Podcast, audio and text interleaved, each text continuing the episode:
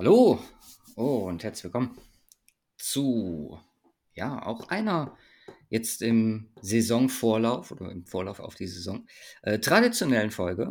Es geht um Fantasy Football und da gibt es natürlich am Hall of Fame Wochenende keinen besseren Gast als den deutschen Football Hall of Famer, fast schon sicheren, der heute bei mir zu Gast ist. Hi Rafa, was geht? Grüß dich, grüß dich. Ja, schöne, schöne Introduction auf jeden Fall. Freut mich. Ja, ich, ich bin natürlich wie immer froh, hier zu sein. Ich bin auch gerade echt äh, erleichtert. Äh, der Umzug ist erstmal geschafft. Ne? Ich hatte ja einen, einen, fulminanten Umzug, der mich alle Nerven gekostet hat. Jetzt ist erstmal hier alles, alles im neuen Heim. Es ist noch nichts aufgebaut, aber ey, ist mir jetzt auch egal. Die Möbel stehen hier. Was damit passiert, soll jemand anders klären. Äh, das habe ich erstmal zur Seite geschoben und erstmal die, die Draft-Rankings erstmal jetzt erstellt. Ist mal unglaublich viel Arbeit, was dahinter steckt. Ne? Ich will auch immer das Bestmögliche rausholen und den Supportern natürlich was bieten, was sie woanders nicht bekommen. Deshalb habe ich auch wieder so, ne, die ganzen Notes dazu geschrieben, zu über 100 Spielern, Floor-Upside-Rating äh, Rating gemacht, äh, was es sonst, glaube ich, in nirgends gibt. Und äh, deswegen bin ich jetzt erstmal wirklich sehr, sehr froh, gesettelt und äh, habe Bock natürlich hier auf den Podcast und habe Bock auf die nächsten Wochen, weil ich jetzt so ein bisschen erleichtert bin, dass der Umzug geschafft ist und auch, dass äh, die großen Draft-Rankings jetzt äh, draußen sind. Und deswegen würde ich sagen, äh, lass uns jetzt mal hier so vier Stunden über, über Fantasy reden. Ich meine, der Rundown, den du mir geschickt hast, äh, also, ne, da ist ja nicht mal die Folgen, die ich äh, für, für meinen Podcast vorbereite. Also, was ist hier, was, was, was passiert hier heute? Ja, ich habe, wir haben so ein paar Themen, die wir durchgehen, ein bisschen spielerfokussiert. Ich habe das so ein bisschen unterteilt in äh, gerade was Veränderungen angeht, weil wir können halt einfach nicht Jahr für Jahr mit dir dasselbe besprechen. Deswegen dachte ich, gucken wir erstmal auf die Sachen, die sich verändert haben. Bisschen Rookie Talk ist auch immer dabei, ein paar allgemeine Fragen. So, du weißt halt, ich bin der Unwissende bei uns, was Fantasy angeht.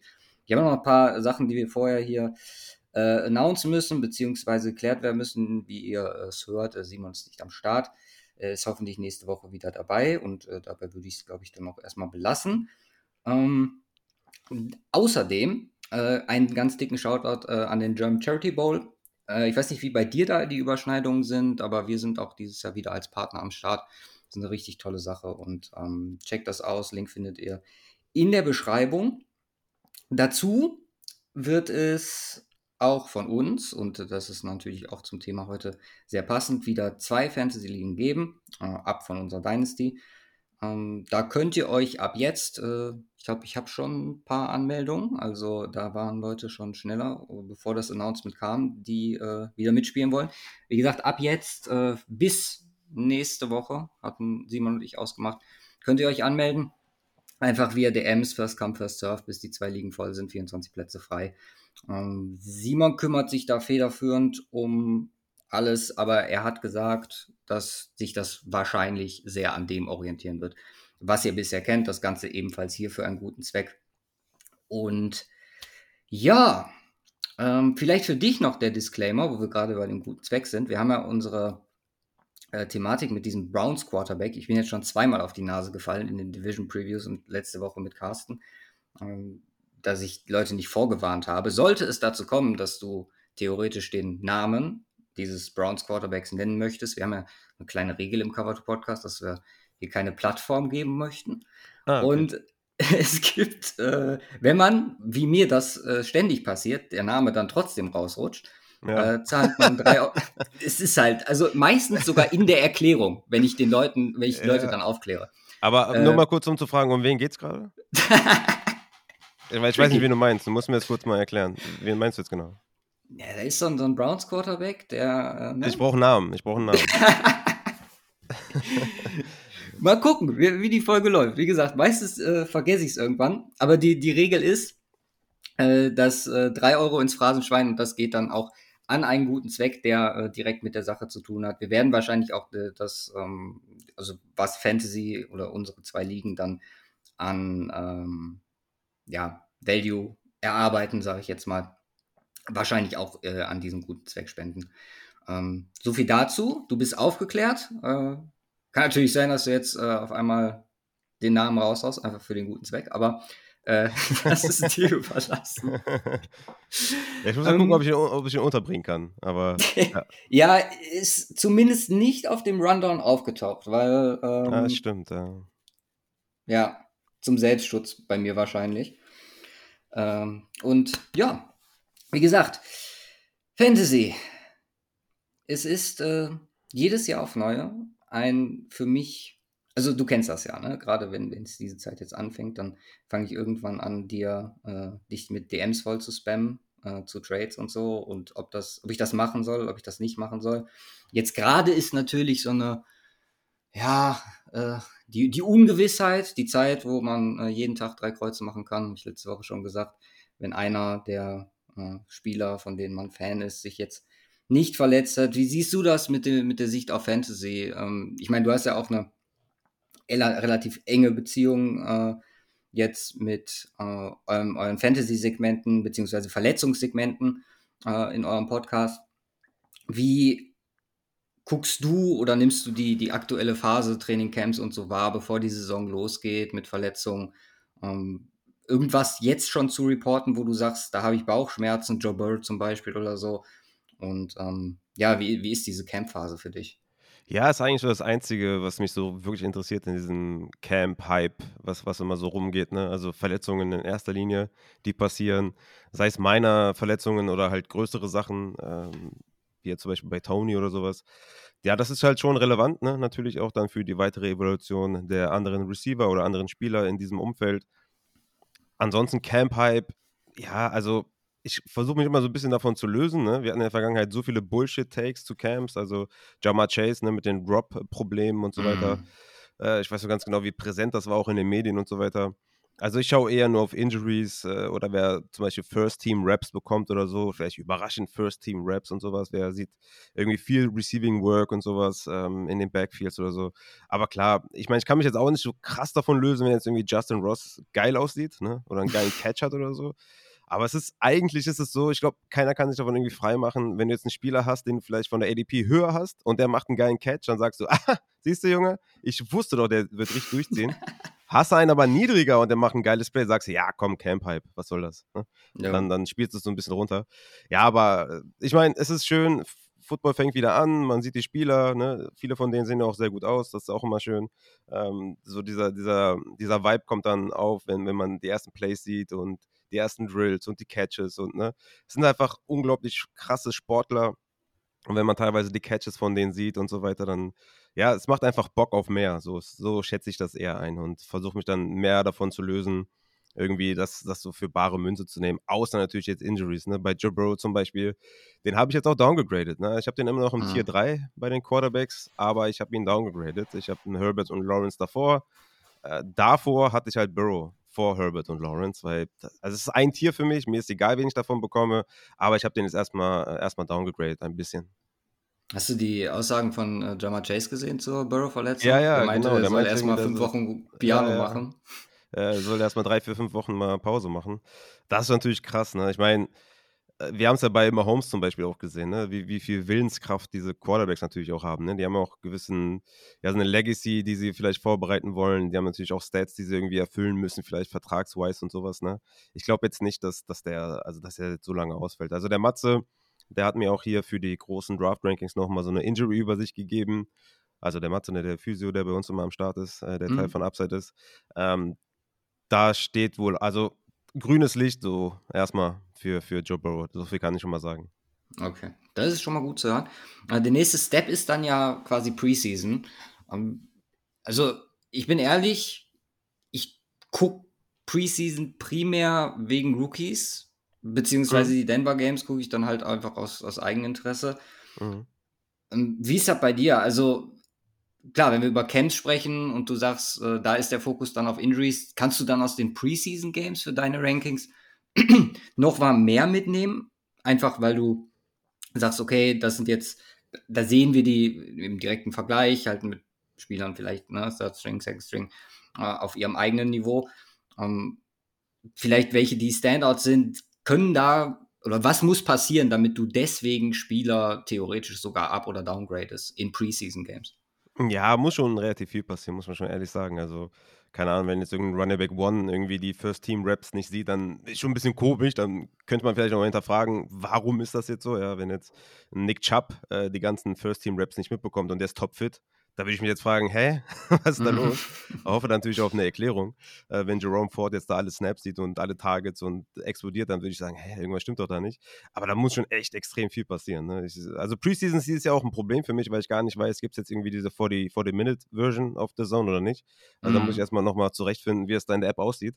Ansonsten äh, muss ich mich dann darauf verlassen, was berichtet wird zu den Preseason Games, weil eventuell schaffe ich es gar nicht, die, die zu schauen. Ich habe die äh, in der Vergangenheit immer sehr hm, stiefmütterlich behandelt, äh, weil natürlich dann in Season, ich meine, ich gucke ich guck jedes Spiel, ne? ich gucke die Red Zone, dann gucke ich jede Primetime Games, also alle, ne? alle live. Mhm.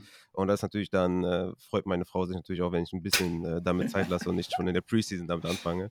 Äh, von daher ist das so ein bisschen stiefmütterlich, aber natürlich, wenn etwas Krasses passiert oder man sieht wirklich, okay, die Connection zwischen einem Quarterback und einem Rookie oder sowas ist schon echt sehr, sehr gut oder sowas, ja, dann kann man sich das auf jeden Fall mal anschauen. Ne? Oder wenn jetzt irgendwie Jimmy G, der jetzt ne, vorbelastet oder verletzungsvorbelastet da ins äh, Training Camp kommt, wenn der jetzt irgendwie einen Start bekommt im Preseason Game und der sieht relativ gut aus oder sowas, dann kann man schon daraus mitnehmen und da ein bisschen selbst, selbstbewusster sein bei einem Devonta Adams zum Beispiel oder so. Aber ich würde es nicht äh, zu hoch hängen auf jeden Fall. Preseason Training Camp ist da kann man eigentlich mehr falsch machen als, als richtig aus diesen ganzen News, weil natürlich ja. ist es auch immer so eine Sommerlochzeit und die ganzen Medien wollen natürlich auch äh, Klicks generieren und so weiter. Und da ist einfach auch so viel Bullshit dabei, dass es dann irgendwie später hinten raus dann eher wehtut, wenn du dann irgendwie in einem halben Jahr zurückschaust und denkst, boah Mann, ich habe den jetzt abgegradet, weil er irgendwie fünf Rushes für 75 Yards hatte. Aber das hat irgendwie auch nichts zu bedeuten. Ja. Ähm, bist du dann eher jemand, der sagt, Starter sollen zumindest einen Ticken Spielzeit kriegen, einfach damit ich irgendwie ein Gefühl dafür bekomme, in welcher Form die sich auch gerade vielleicht für einen Saisonstart befinden oder eher aufgrund von Verletzungen oder Verletzungsrisiko dass du sagst, äh, nee, schon die mal lieber und äh, wir gehen den Sean McVay hier, Weg hier. ja, also gut, dass du es sagst. Also, gefühlt würde ich sogar sagen, die Preseason ist von Jahr zu Jahr unwichtiger geworden, oder? Also yes, man hat eins ja. weniger jetzt, ne? Mhm. Äh, gefühlt spielen die Starter sowieso nur zwei Minuten und also ich habe das Gefühl, das ist eh nicht mehr so relevant.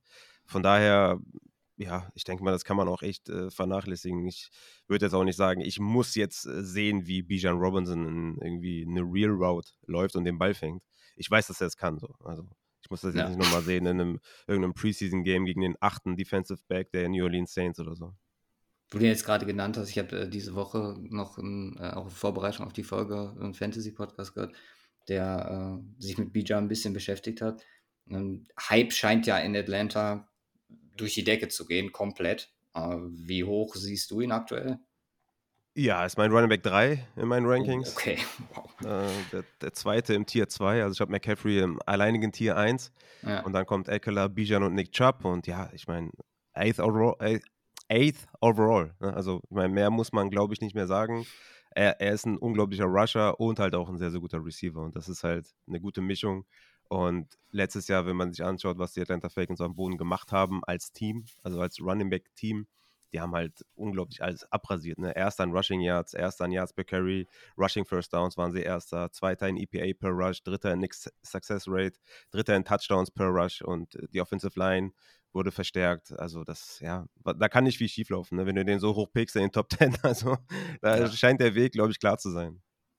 Absolut. Ist auch einer, wo, wo ich äh, jetzt vielleicht ab von Fantasy mit am gespanntesten bin, einfach was die Rookies angeht, ob sich das so übertragen kann, äh, was er im College gezeigt hat. Äh, Wahnsinn. Und wie gesagt, die Voraussetzung, Arthur Smith, das Ganze, was du gerade aufgezählt hast, das ist schon, schon keine schlechte Ausgangssituation. Ja, ja, auf jeden Fall. Lass uns mal so ein bisschen in die Offseason gehen, hat sich ja einiges getan. Ich meine, ich habe das so ein bisschen aufgeteilt in äh, Positionen und was passiert ist. Ich würde sagen, wir fangen mal mit den Quarterbacks an. Wir haben Quarterbacks, die gewechselt haben. Wir haben Quarterbacks, die sich in neue Situationen oder in neue Situationen gekommen sind aufgrund von Headcoaching-Changes oder äh, einfach weil sich Coordinator verändert haben. Wir haben Spieler, von denen wir vielleicht die nächsten Schritte erwarten. Und äh, mit einem, mit dem ich vielleicht beginnen möchte, weil er ist, glaube ich, für mich einer der spannendsten Personalien generell in der Saison. Ich glaube, nicht nur für Real Football, sondern auch für Fantasy, gerade in Superflex ligen. Und das ist Justin Fields. Weil das, was er letztes Jahr gezeigt hat, so als Running Quarterback und wenn man das kombiniert mit den Erwartungen, die auch wir ja an ihn hatten, als er aus dem College kam, äh, wo er sich deutlich besser als Passer gemacht hat, als jetzt in den ersten zwei Jahren in der NFL, ist es eigentlich, glaube ich, der prädestinierte Fantasy-Quarterback. Also korrigiere mich da bitte, wenn ich da falsch liege. Nur, wir haben halt noch nicht so viel gesehen. Und jetzt die neue Situation äh, bei den Bears mit alles ist neu quasi. Ähm, Situation hat sich bei ihm dahingehend verändert, dass er vielleicht zum ersten Mal wirklich akzeptable Waffen am Start hat, mit denen er arbeiten kann. Wie siehst du Justin Fields Situation für nächstes Jahr und ähm, was hat die Veränderung äh, bei ihm mit äh, ihm in deinem Ranking gemacht? Ja, ich sehe ihn unglaublich gut. Also ich ärgere mich jedes Mal, wenn ich Jalen Hurts in der dritten Runde picke und Justin Fields geht in der fünften, sechsten oder so. Mhm. Dann denke ich mir immer so, boah, kann ich bitte diesen Pick rückgängig machen und bitte Justin Fields in der sechsten haben? Weil ich habe auch echt in den, in den Tiers ein bisschen mit mir gehadert, weil ich habe Lama Jackson ins Tier 1 gepackt mit Hurts, Allen und Mahomes und habe dann im Endeffekt Fields ins alleinige Tier 2 gepackt, äh, wobei mhm. ich den eigentlich gerne ins Tier 1 gepackt hätte, weil ich eigentlich nicht so richtig sehe, warum der jetzt eine schlechtere Saison spielen sollte als jetzt ein Hurts oder Allen, weil da, also es ist natürlich, du musst natürlich immer ein bisschen drauf wetten, ne, was, was könnte passieren, ne? Also, dass der seine ADP aussticht, der Justin Fields. Ich denke mal, das ist, also das also ich kann mir nicht vorstellen, dass es nicht tut, weil mhm. der hat letztes Jahr, ne, auch mit nur 21,2 Passversuchen pro Spiel und nur 12,8 Completions pro Spiel, war er Quarterback 5 in Points per Game. Quarterback 5. Ja. Ne, der hat 10,8 Points per Game nur durch sein Rushing erzielt. Ne, der hatte 10 Carries inside 5 und kriegt jetzt noch DJ Moore dazu, der wirklich auch ein sehr, sehr guter Receiver ist. Er ist jetzt ne, nicht irgendwie Top 5 oder sowas, aber er ist schon sehr, sehr gut und hilft natürlich Justin Fields. Ähm, die O-Line hat sich verstärkt mit ein paar äh, Offensive äh, Tackle-Verpflichtungen, Guard-Verpflichtungen. Also ich, ich würde echt sagen, ich, äh, ich sehe Justin Fields nicht viel weiter hinten als die Top-Quarterbacks mit Mahomes, Allen und Hurts. Ja. Ceiling für ihn, langfristig gesehen, auch wenn man so auf Dynasty blickt, also für mich, wie gesagt, Laienmeinung, aber hat er definitiv das Potenzial, da langfristig wirklich Quarterback One auch zu werden, einfach von den Grundvoraussetzungen, oder? Ähm, lustigerweise habe ich dazu ein YouTube-Video gemacht zu Justin Fields und habe gesagt, ey, ihr müsst ihn auf jeden Fall verkaufen in Dynasty. Weil natürlich die, Downside okay. ist, halt, ist halt krass. Ne? Also für Redraft bin ich all in, aber die Downside ist halt, dass der kein NFL-Starting-Quarterback mehr ist, weiß nicht, in zwei Jahren oder so. Vielleicht schon nächstes Jahr, wenn er jetzt komplett reinkotet. Ist ne? eine also, Möglichkeit, stimmt, ja. Ja, ja, klar. Und wenn dann muss, also wenn du jetzt den Selling Point erwischst und halt einen stabilen Starting Quarterback bekommst, plus noch ein X, dann würde ich es auf jeden Fall tun. Ich würde jetzt nicht Justin Fields droppen oder den abgeben für 50 Fab oder so, aber ich würde schon gucken, dass ich da für ordentlich was zurückbekomme, weil drauf wetten, dass der eine, NFL-Karriere als, als äh, Passing Quarterback äh, in der NFL macht, also die Wette würde ich jetzt nicht unbedingt eingehen nach dem ersten Jahr, was ich da gesehen habe. Also da sahen andere Quarterbacks, die vielleicht auch nicht so die besten Voraussetzungen haben, auch auch schon besser aus. Also Justin Fields war schon extrem schlecht, muss man schon auch dazu sagen. Äh, deswegen bin ich da ein bisschen äh, zwiegespalten. Für Redraft bin ich all in und für Dynasty würde ich sagen, auf jeden Fall sell high.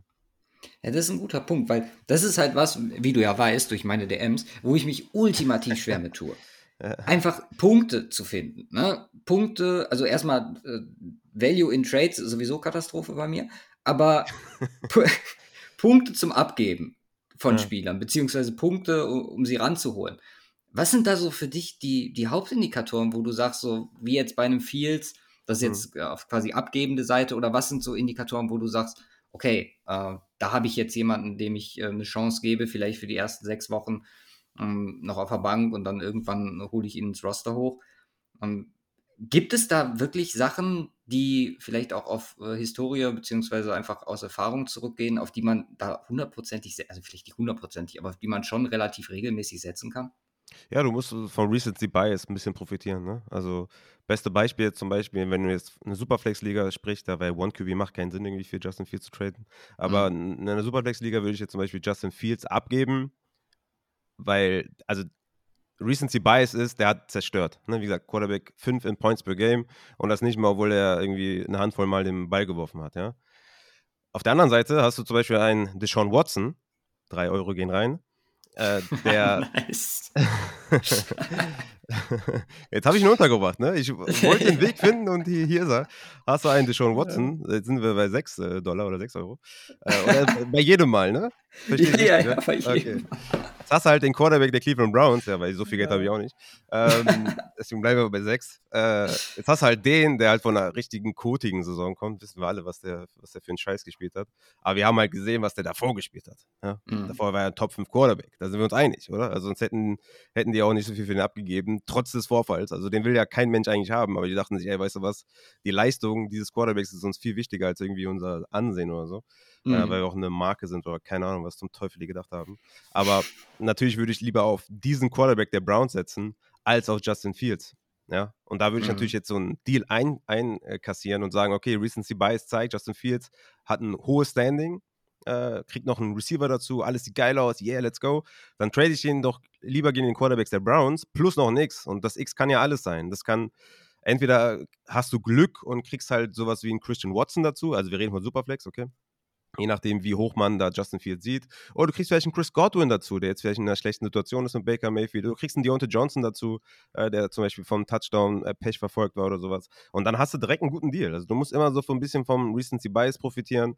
Und äh, ja, es ist natürlich schwer, ich kann das verstehen, wenn man sich nicht tagtäglich damit beschäftigt, äh, so wie du und, und, du schreibst mir dann immer dann äh, die DMs und so. Ich kann das auch alles verstehen und ich finde das auch geil, wenn man sich einfach auch dafür interessiert und so weiter.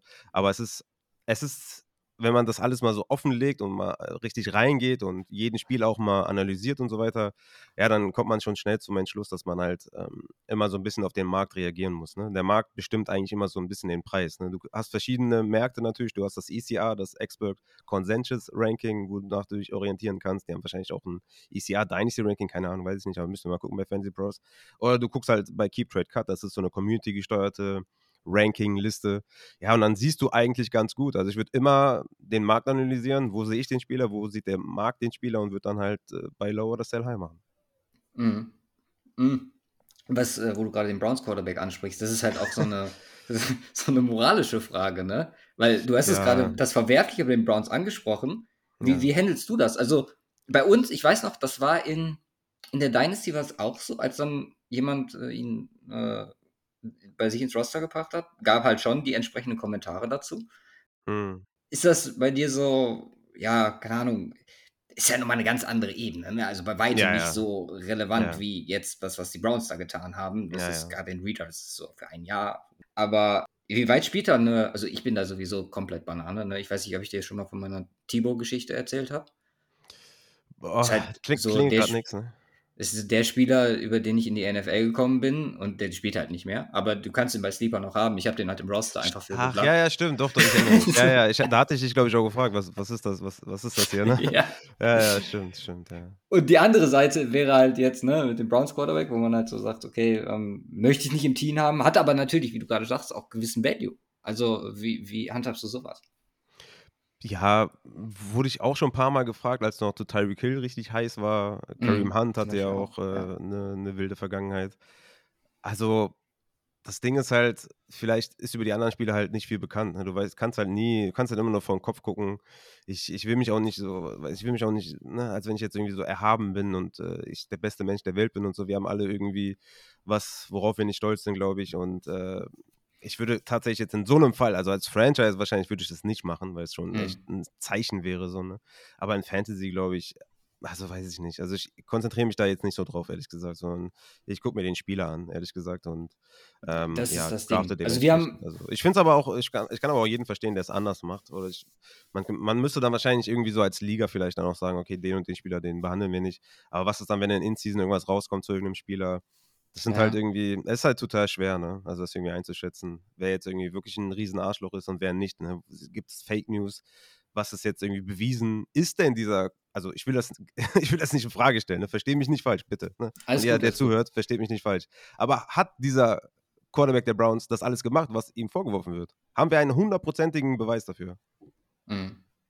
So. Ja, also wir haben halt auch gesagt, so wir, wir werden uns in der Saison, weil wir nicht drum rumkommen und auch irgendwie die Pflicht haben, das sportlich begleiten und äh, alles andere haben wir äh, sehr ausführlich und ähm, mit einem relativ klaren Standpunkt bisher begleitet und ja. von daher, ja, ich, ich kann das auf jeden Fall nachvollziehen, dass man sagt, okay, ähm, wir konzentrieren uns dann hier auch, wie wir es auf das Sportliche machen, hier im Podcast, wir konzentrieren uns, wenn es um Fantasy geht, halt nur auf den Spieler. Das Einzige, um was ich, wo ich sagen muss, was auf jeden Fall der Faktor ist, ist, wenn jetzt zum Beispiel dieser Browns Quarterback, wenn der jetzt ein geiles Play macht und ich gucke jetzt gerade die Red Zone oder so und ich habe Mhm. den gerade in meinem Lineup, ich glaube nicht, dass ich mich jetzt so krass freuen würde, als wenn das jetzt irgendwie Geno Smith machen würde. Ne? Also Ja. das ist, glaube ich, schon klar, dass man so ein bisschen, also du musst auch ein bisschen dein eigenes Team mögen und der wäre natürlich echt ein äh, Dorn im Auge und den willst du eigentlich nicht, aber ich würde ich würd dann schon gucken, äh, jeder soll sich für, für sich natürlich irgendwie machen, aber ich Ja. persönlich äh, handhab das äh, eher so, ja, wie soll ich sagen, so wie profimäßig und denke mir, komm, ist jetzt. Ne? Finde ich eine gute Herangehensweise. Lass uns mal auf ein paar andere Quarterbacks gucken, die oder wo sich die Situation verändert hat. Ähm, fangen wir an mit denen, die gewechselt sind. Allen voran, Starting Quarterbacks. Ähm, Jimmy G haben wir gerade schon mal angesprochen. Ist Mhm. jetzt neuer Starting Quarterback der Raiders. Derek Carr bei den Saints. Vielleicht der ja, mitgrößte Quarterback-Shift dieses Jahr Aaron Rodgers bei den Jets. Und dann, der fällt ein bisschen ab, um ehrlich zu sein. Training Camp Battle mit äh, Kyle Trask. Äh, Ja. Baker Mayfield bei den. Bucks. Ja, da kam ja heute auch schon, ne, dass er irgendwie mehr Interceptions äh, wirft als was weiß ich. Ne? Da hat auch Adrian, glaube ich, auch schon direkt so einen Tweet gemacht, von wegen, ist nicht so schlimm. Ne? Wenn, dann kann man auch im Training Camp äh, Interceptions werfen. Aber ja, äh, Tra Ja. Kyle Trask auf jeden Fall mal äh, stashen in, in Superflex Dynasty. Ja. Sehr gut. Ähm, ja, wie, wie, wie siehst du die vier? Also, sind ja auch schon alles nicht mehr so die ganz Jungen. Selbst Baker Mhm. äh, nicht mehr. Teilweise sogar schon äh, recht weit fortgeschritten, wenn wir Aaron Rodgers sprechen. Ich glaube, für Dynasty überhaupt noch ein Thema, Fragezeichen. ja, Und klar, zwei Jahre hat er ja noch. Ne? Ja, zwei Jahre für ein Win-Now-Roster. Äh, würdest du Safe. sagen, Rodgers ist, ist ein Go? Ja, klar. Also ist jetzt, also ist jetzt kein Draft-Target von mir. Absolut gar nicht. Mhm. Ne? Also der ist für mich in so einer Range mit Geno Smith, äh, Kirk Cousins, Dak Prescott, Jared Goff, ja, weil, weil er halt nicht mehr läuft. Ja? Also der Fantasy Cheat Code ist halt nicht mehr da. Ähm, Ja. Der bringt dir keine Punkte mehr als Rusher. Aber ja, klar, der hat den neuen OC, ne, mit dem er, glaube ich, zweimal MVP äh, geworden ist in seiner Zeit. Vielleicht Ja. bringt das nochmal so einen kleinen Change oder sowas, aber für mich ist das jetzt nicht so mega attraktiv. Aber eine Superflex, Aaron Rodgers für zwei Jahre, ja, klar. Give it to me auf jeden Fall. Aber jetzt für Also- Redrafts und so bin ich jetzt nicht, nicht mega hyped. Ja. OC ist halt bei mir fast schon eher das Downgrade, nach dem, was ich letztes Ja, Jahr ja, mit gut, da kann ich natürlich verstehen. Kann ich Äh, verstehen. da, da bin ich viel mehr erfreut, so was jetzt die, die Wide Receiver Situation, die Situation mit Brees Hall zusammen angeht. Einfach vielleicht ein etwas besseres Drumherum, als äh, zuletzt jetzt in Green Bay hatte. ja, aber ähm, Aaron Jones schon auch echt ein guter, guter Running Das Back. stimmt. A- Aber natürlich ähm, hat er, okay, rückblickend war Christian Watson halt auch eigentlich ein sehr, sehr guter, effektiver Wide Mhm. Receiver. Aber klar, ich meine, mit Gary Wilson, Lazard haben sie geholt, äh, Cobb kennt er noch, Corey Davis vergisst man auch noch so ein bisschen. Ähm, ja, das ist schon, ist schon nett auf jeden Fall. Ähm, auf Running Back kriegen sie jetzt noch äh, Devin Cook dazu demnächst. Wie viel Sinn das macht, weiß ich nicht, aber ja, ist schon, ist schon eine gute, sind schon gute Umstände. Ich würde das aber nicht sagen, dass die viel besser sind als bei den Packers. Also weiß ich gar nicht, ob ich Mhm. das so unbedingt mitgehen würde. Aber wie gesagt, ist für mich relativ uninteressant tatsächlich, diese Rogers, Cousins, Dak, Goff Range, weil so den Difference Maker geben die mir nicht. Also dann, dann nehme ich wahrscheinlich lieber einen Anthony Richardson, wo ich weiß, okay, der hat echt High, High Upside, High Ceiling, ne? Oder halt Ja. äh, Daniel Jones oder halt den Quarterback der Browns, der auch halt läuft, ja, 3,91 Points per Game, nur das sein Rushing äh, gehabt in seiner Karriere, Karriereschnitt. Also von daher sehe ich da schon andere drüber auf jeden Fall. Ja. Und äh, Jimmy G und K würdest du wahrscheinlich auch in der Kategorie, wenn nicht sogar drunter einordnen, oder? Ja, genau. Ich habe ich hab Derek Carr als Quarterback 19 in meinen Rankings. Das ist ein Mhm. bisschen niedriger vielleicht, als die meisten das haben, weil Taysom Hill eventuell wieder einiges klauen wird. Gerade in der Red Zone tut das schon echt weh. Ne? Wir haben es gesehen bei Dalton, hat auch keinen hohen Touchdown-Schnitt gehabt und so, weil immer wieder Taysom Hill natürlich in diesen Scoring-Situationen reingekommen ist. Der, das tut einfach weh. Ne? Also wie viele Touchdowns hat Aaron Rodgers schon gemacht, wo er den Ball einfach nur ein bisschen nach vorne geflippt hat oder sowas. Mhm. Ähm, und diese ganzen Plays und so, die kriegt Derek Carr gar nicht, weil dann meistens Taysom Hill da steht. Die haben Jamal Williams geholt für diese äh, äh, kurzen äh, Goal-Line-Situationen.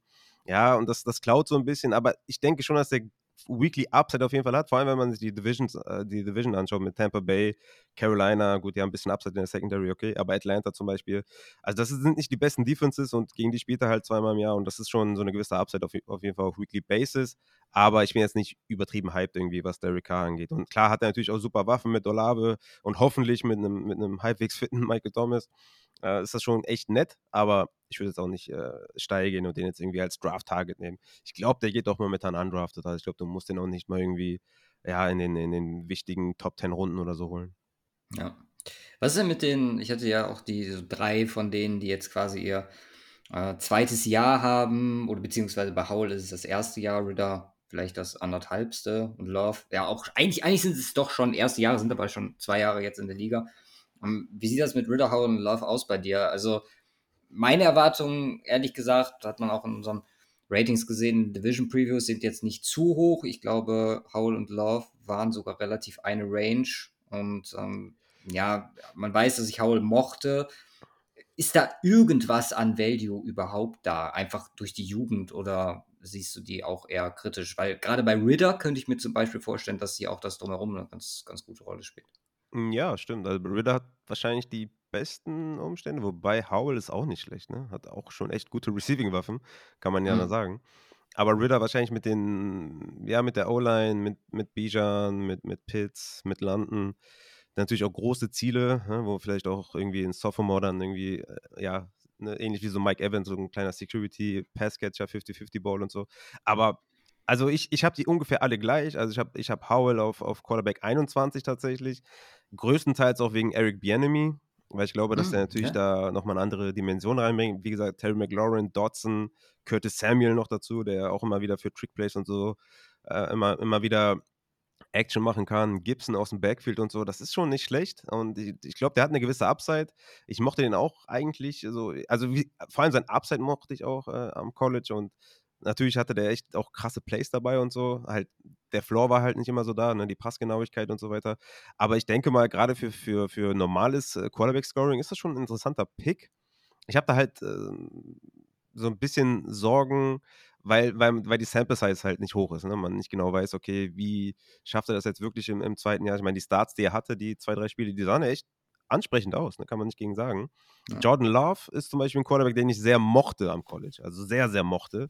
Und deswegen kann ich jetzt auch nicht irgendwie den als äh, Quarterback 32 in meinem Ranking haben. Ich habe mich auf, auf, der 26 in meinem, in meinem Ranking, weil ich da auch die Umstände gar nicht schlecht finde. Mit Aaron Jones aus dem Backfield, ähm, mit Christian Watson, mit Reed. Das ist schon, ist schon nicht schlecht. Also es gibt natürlich bessere Receiving Corps auf jeden Fall. Aber ich glaube, Jordan Love ist auch einfach so ein, so ein High-Ceiling-Guy. Also nicht, dass er irgendwie Quarterback 1 werden kann, aber dass er so ein äh, Top-10-Finish hinlegt, das kann ich mir schon vorstellen. Gerade mit seiner Art, Quarterback zu spielen, denke ich halt, dass Jordan Love und Sam Howell halt nochmal über Desmond Ritter sind, weil Ritter ist halt eher ein bisschen langweiliger. Ne? Also der ist jetzt nicht so risikofreudig. Jordan Love und Sam Howell ballern das Ding halt auch mal downfield. Und Desmond Ritter ist halt eher so, ja, ne, die kurzen Routen, die mittleren Routen, macht natürlich auch ein bisschen was mit den Beinen, was natürlich auch äh, schön ist. Aber ich würde eher auf Sam Howell und Jordan Love gehen, wenn ich denn jetzt irgendwie, weiß ich nicht, in der Superflex bin und ich brauche noch einen dritten Quarterback oder sowas, dann würde ich eher auf die gehen. Ja. Okay. Ähm, wie, fandst du den, wie fandst du den Jordan ja. Love am College? Ehrlich gesagt, ich fand Jordan Love nicht so spannend. Also ich hatte ihn als Second Round Quarterback, aber war auch ein bisschen überrascht, als Green Bay ihn dann gedraftet hat, nicht nur aufgrund der Situation mit Aaron Rodgers zu dem Zeitpunkt, sondern halt auch aufgrund de, des Spots, an dem er gezogen wurde. Ich muss dir auch zustimmen, dass ich sage, okay, die Chance einfach, warum nicht, ihm, ihm die zu geben, jetzt mal ab von Fantasy, äh, aus Packers Sicht, äh, in der Situation, in der man sich jetzt am Ende mit Rogers befunden hatte, vollkommen legitim, das Ja zu nehmen, den Vertrag anzupassen und dann auch zu sagen, okay, sollte das nicht gehen, haben wir die Möglichkeit, uns relativ, ja, ohne irgendwelche Verfangen, also ohne uns zu groß zu verfangen, umzuorientieren. Ähm, ist auch einer, also gerade, ich habe die ja nicht ohne Grund rausgesucht, das sind alles Spieler, die aufgrund ihrer Veränderungen, glaube ich, sehr interessant werden. Also in Fantasy und auch in Real Football dieses Jahr. Einfach, äh, wo auch viel dran steckt. Ne? Ich meine, um, je nachdem, was in Dynasty damals das Investment in Love war, da wirst du nach diesem Jahr wahrscheinlich deutlich schlauer sein als vorher und äh, auch entsprechend äh, agieren können. Ist vielleicht auch, jetzt kannst du sagen, ob ich hier richtig liege, ist vielleicht jetzt auch der Zeitpunkt, sich von einem Love vielleicht sogar zu trennen, weil der als dieses eine Jahr als Starter hat und äh, man danach quasi, ja, ist, also zumindest von meiner äh, Wahrnehmung her, eher down gehen wird mit dem Value als ab? Also ich glaube, mehr als ein Second kriegst du momentan nicht. Und dann mhm. würde ich halt schon allein deswegen sagen, okay, dann behalt ihn halt und guck, was passiert. Ja. Okay. Das bringt dir halt auch nicht langfristig so viel mehr. Du kannst immer im Second irgendwas treffen, äh, mehr, als, mehr mit Glück als mit Verstand, aber da würde ich eher äh, Jordan Love mal gucken, was er kann. Weil auch mhm. er in seinen Starts, also ich meine, wie ja. gesagt, ich, ich gucke die Primetime-Spiele alle live und versuche auch dann irgendwie die Condensed-Version mir noch reinzuziehen und so. Ey, halt mich für, für verrückt und so, ne? Aber ich hatte irgendwie das Gefühl, der hat die Offense besser umgesetzt als, als Rogers. okay. Ja, vielleicht auch formbarer von Lafleur einfach an der Stelle. Mal gucken, was ja. äh, das Camp so als Starter mit ihm gemacht hat. Wie gesagt, dann haben wir noch die, wo sich Coaching-Situation bzw. Coordinator-Situation verändert hat. Allen voran, was mich natürlich mit am meisten interessiert, äh, Russell Wilson, ja. Sean Payton.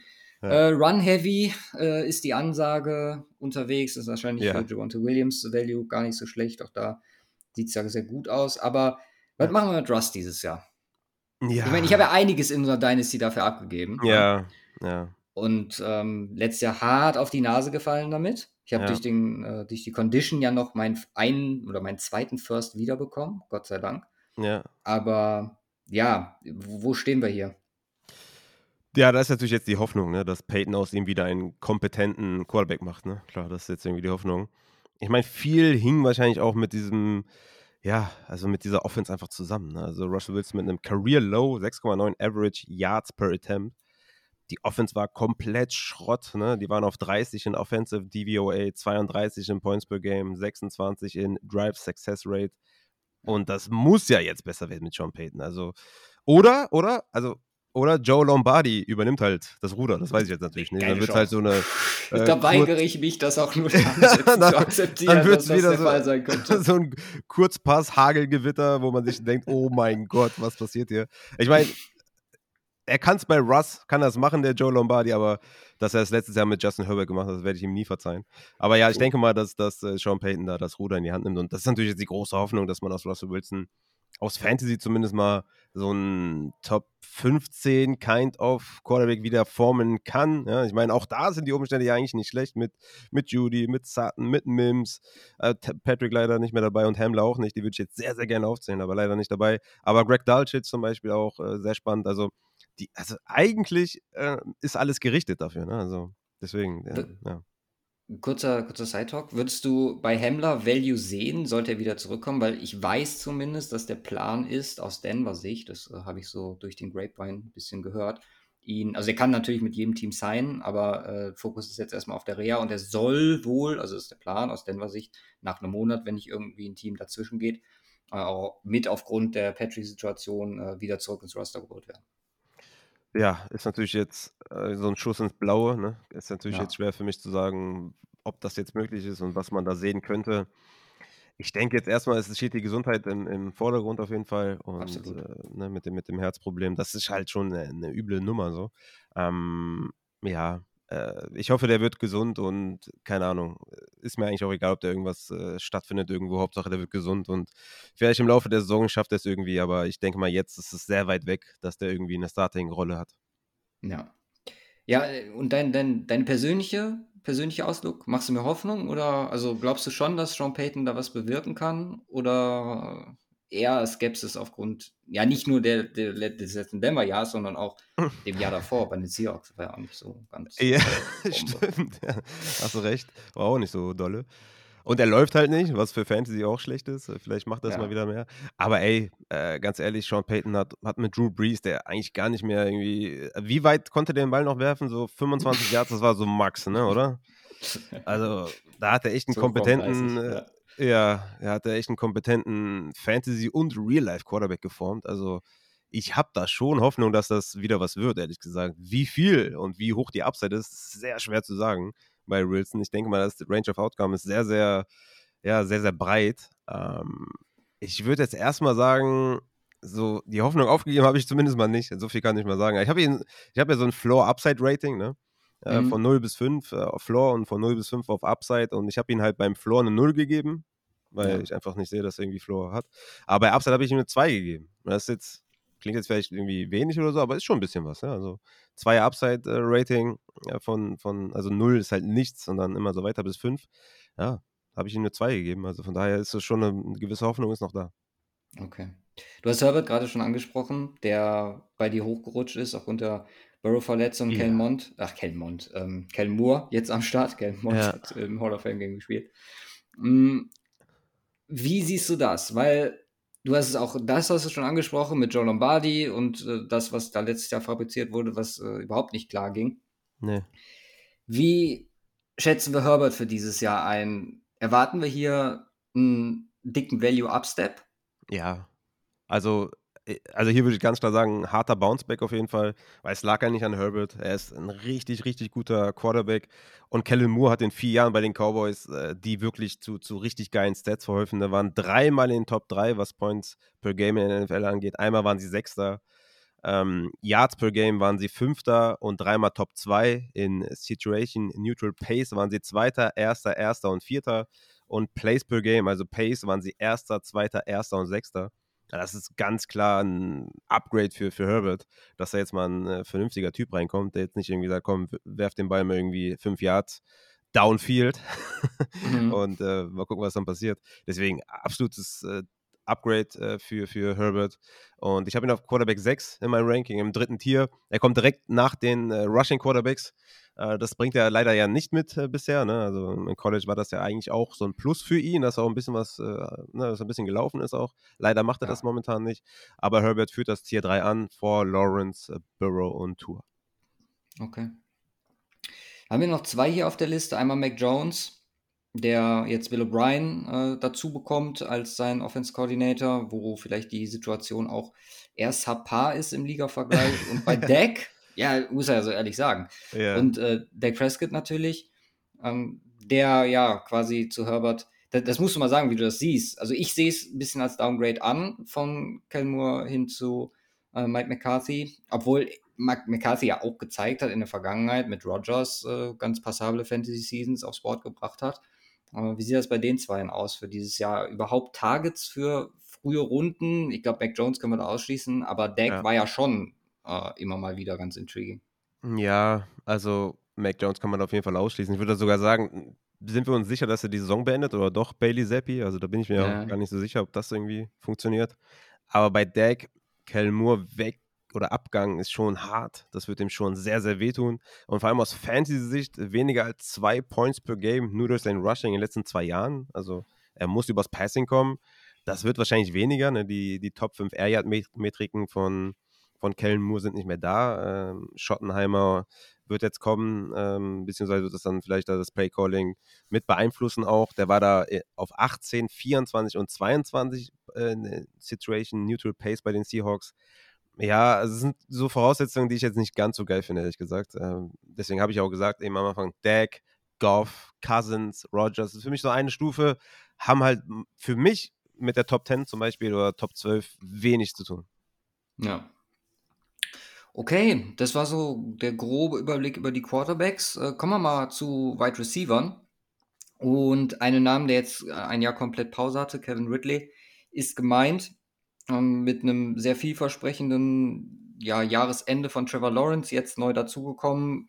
Meiner Meinung nach instantly Wide Receiver One bei den Jaguars. Und wir haben Aussagen dieses Jahr gehört, unter anderem von Le'Veon Bell, der gesagt hat, sein, sein Jahr, was er aussetzen musste, was er freiwillig natürlich ausgesetzt hat, hat ihm nicht gut getan. Ridley jetzt auch komplett ein Jahr raus gewesen. Wie ist sein Sentiment, was äh, Ridley angeht? Ja, Sky's the limit auf jeden Fall. Ne? Denke ich mal, mhm. sind wir uns alle einig. Wir wissen alle, was der kann. Wir wissen alle auch, wo, wo, wo sein Upside liegt. Ich habe zum Beispiel auch eine Floor-Bewertung bei ihm eine 1 gegeben, weil ich einfach diese mentalen Probleme nicht ausschließen kann. Ja? Er hat ja auch ja. Äh, vor der Sperre hatte er mentale Probleme, weswegen er nicht beim Team war. Dann hat er halt dieses, äh, diese Wette gemacht und da wurde er gesperrt. Das konnte ich nicht so ganz außer, außer Acht lassen, ne? diese, diese mentalen Probleme. Habe ihm aber beim Upside-Rating von 0 bis 5 eine 4 gegeben. also ich kann mhm. mir sehr gut vorstellen, dass der easy in die Top 10 steppt. Also von mir aus kann er auch, also wenn, wenn jetzt jemand so sagt, ey, Top 5, kann er das schaffen, dann würde ich nicht mal, das würde ich nicht verneinen. So, ne? so hoch sehe ich das bei ihm. Ähm, deswegen Sky's the Limit auf jeden Fall bei Calvin Ridley. Ich denke mir, dass er und Kirk halt in so einer Range sind, die ungefähr gleich ist, nur dass Ridley halt das höhere Upside hat und Kirk vielleicht einen höheren Floor. Ähm, aber ich ja. bin sehr, sehr äh, gespannt drauf. Und ich denke auch, dass beide Wide Receiver Top 20 äh, finishen können in Points per Game, dass die Offense einfach rollen wird. Ähm, und ich denke mal nicht, dass einer von den beiden irgendwie sacken wird. Ja. Äh, wa warum da nur eine 4? Weil Ridley wäre jetzt zum Beispiel einer gewesen, der hier auf der Liste bei mir, also von meiner Wahrnehmung ja schon, einfach von dem, was er bisher in seiner Karriere gezeigt hat, wenn er auf dem Platz stand, eine 5 verdient hat, auch weil er jetzt so quasi dieses Alleinstellungsmerkmal hat, keinen Julio Jones mehr daneben und so. Was hat dich dazu bewogen, zu sagen, okay, das ist nur eine 4 und keine 5 an der Stelle? Ich habe hab nur vier Spielern eine 5 gegeben. Das ist Chase, Hill, Cup und Jefferson. Und, ah, ja, okay, ja. Also ich habe das jetzt nicht hier verteilt, wie also muss, ja genau, muss schon, muss man nicht hart erarbeiten. Ne? Also äh, das äh, kriegt man nicht einfach so. Ja? Also von daher, ja. eine 4 ist schon gut. Also eine 4 hat zum Beispiel Stefan Diggs, äh, Devonta Adams, AJ Brown. Ne? Also von mhm. daher denke ich, ist er, ist er mit einer 4 gut dran. Ja. Wie sieht das bei Kadarius Tony aus? Ich meine, da ist wahrscheinlich einfach aufgrund der Situation äh, in KC, Mangel an Alternativen, beziehungsweise keiner, der wirklich proven ist an der Stelle. Ich bin ja immer noch der Meinung, dass der Andrew Hopkins den sehr gut getan hätte. Ja. Aber jetzt auf dein Rating nochmal bezogen, was hat Tony dieses Jahr für eine Upside bekommen? Ich meine, da gibt es natürlich auch Faktoren wie Verletzungsanfälligkeit etc., die da wahrscheinlich mit reinspielen. Aber für mich ist auch er einer, ich habe den ja auch in Dynasty und äh, bin da eigentlich sehr hoch, was ihn angeht dieses Jahr. Ja, hat er sich im Training Camp erneut verletzt, ne? Hat jetzt mhm. drei, drei OPs innerhalb von anderthalb Jahren äh, wird jetzt wieder die Vorbereitung verpassen, hat eine extreme Verletzungshistorie, er hat absolut brachiale Concerns. Äh, der Mats hat ihm auch hier eine fette rote Ampel gegeben. Ähm, also okay. Von daher äh, ist er jetzt erstmal hier aus meinen Rankings verschwunden, äh, weil ich nicht glaube, dass der Week One überhaupt fit ist. Also von daher bin ich da, äh, ja, bin ich da raus, ehrlich gesagt. Jetzt, stand jetzt. Also natürlich okay. vor der Verletzung, vor, also bevor das jetzt auch alles offengelegt wurde, dass er wieder operiert wurde. Ähm, dachte ich mir auch, klar, ist Tony natürlich derjenige, den man als erstes anvisieren müsste. Ne? Ich hatte ihn, glaube ich, auch in den Projections, die ich gemacht habe, war der, glaube ich, Top 20 Wide Receiver oder sowas. Einfach nur, einfach nur die Zahlen reingeknallt. Aber das habe ich natürlich auch in den Rankings dann nochmal so ein bisschen justiert, wie ich mir das dann wirklich vorstelle. Aber ja, ich denke mal, dass Tony jetzt nicht dabei ist, ähm, öffnet natürlich auch gewisse Türen für Sky Moore und Richie James im Slot. Das sind jetzt die einzigen beiden, die jetzt noch im Slot da sind. Du hast natürlich noch im Big Slot Rushy Rice oder auch natürlich Kelsey. hast dann eine mhm. Outside, äh, die MVS äh, Justin Ross Kombination, wo auch spannend sein wird, wer wird sich da etablieren. Ne? Also vielleicht ist Justin Ross irgendwie der Hardcore-Sleeper, dass man sagt, ey, warum hat man den nicht höher, höher gepusht, wenn er MWS verdrängen kann und dauerhaft äh, der Outside Wide Receiver 1 sein kann von Mahomes, ist da wahrscheinlich eine Menge Upside drin. Und deswegen mit Tony bin ich erstmal raus, äh, wegen der Verletzung, wegen der OP und äh, denke, dass äh, irgendjemand anderes davon profitieren wird. Und am Ende ist es eh Kelsey, der der, der Einzige ist, der, der ja. davon profitiert. Aber ich denke mal, dass Sky, Sky Moore und, und Richie James und äh, ja, vielleicht Justin Ross am Ende ja gar nicht so eine schlechte Saison spielen könnten. Ja. Gibt es einen Spieler von, also gerade auf Wide Receiver jetzt, äh, die das Umfeld gewechselt haben, wo du sagst, der ist für mich aufgrund der Tatsache, dass er ein neues Umfeld hat, eine komplett sichere Bank dieses Jahr? Hm, ich habe mich jetzt an den Namen rangehangelt, die du mir geschickt hast und sichere Mhm. Bank, äh, sehe ich bei DJ Moore auf jeden Fall nicht. Mhm. Sichere Bank sehe ich bei Brandon Cooks auch nicht, äh, wegen der OC-Änderung. Äh, Plus, äh, hier auch, äh, Kollege CD Lamb, der Ja, ja, ja. noch was Genau, hat. genau, auf jeden Fall. Äh, Hopkins wahrscheinlich der Einzige, wo ich jetzt irgendwie sage, okay, also der ist jetzt vielleicht Mhm. nicht mehr in seiner kompletten Prime, ne? Aber ich glaube schon, dass er immer noch ein sehr, sehr guter Wide Receiver ist und in meinen Projections hat er immer noch mit 122 Tage, 82 Re Receptions und 6,6 Touchdowns als Wide Receiver 18 gefinished in den Projections. Und ich denke schon, dass er echt ein Target Hodge sein kann äh, für Tannehill. Und Tannehill kann ja auch ein Wide Receiver 1 füttern. Äh, von daher denke ich mal, dass Hopkins wahrscheinlich der einzige in den wirklich Veränderungen ist, den ich auch in den Drafts anvisieren würde. Weil bei DJ Moore ist einfach ne, diese Passing Attempts, also viele Mäuler. Ich meine, klar, Targets are owned, äh, are earned, sorry, owned und earned, beides sogar. ähm, aber viele Mäuler, wenig Passing Attempts, das ist halt schon echt schwierig. Ne? Ich kann mir da bei DJ Moore sehr viel einreden, dass es nicht klappt, als mir einzureden, dass es klappt. Ja. Ja, ähnlich ist es ja auch bei den Ravens, die ich jetzt ja noch an der, auf der Liste hatte. Viele Mäuler auf einmal, vorher nichts am Start, auf einmal ja. äh, ist alles voll. Und alles aber auch irgendwie, das habe ich mit Simon auch in den Previews gesagt, ist, ist halt auch da nicht, deswegen hatte ich gefragt, keine sichere Bank. Du hast mit Bateman die Verletzung, du hast mit OBJ Verletzungen plus allgemeine äh, Leistungsfragen, die grundsätzlich schon mal in der Karriere aufgetaucht sind.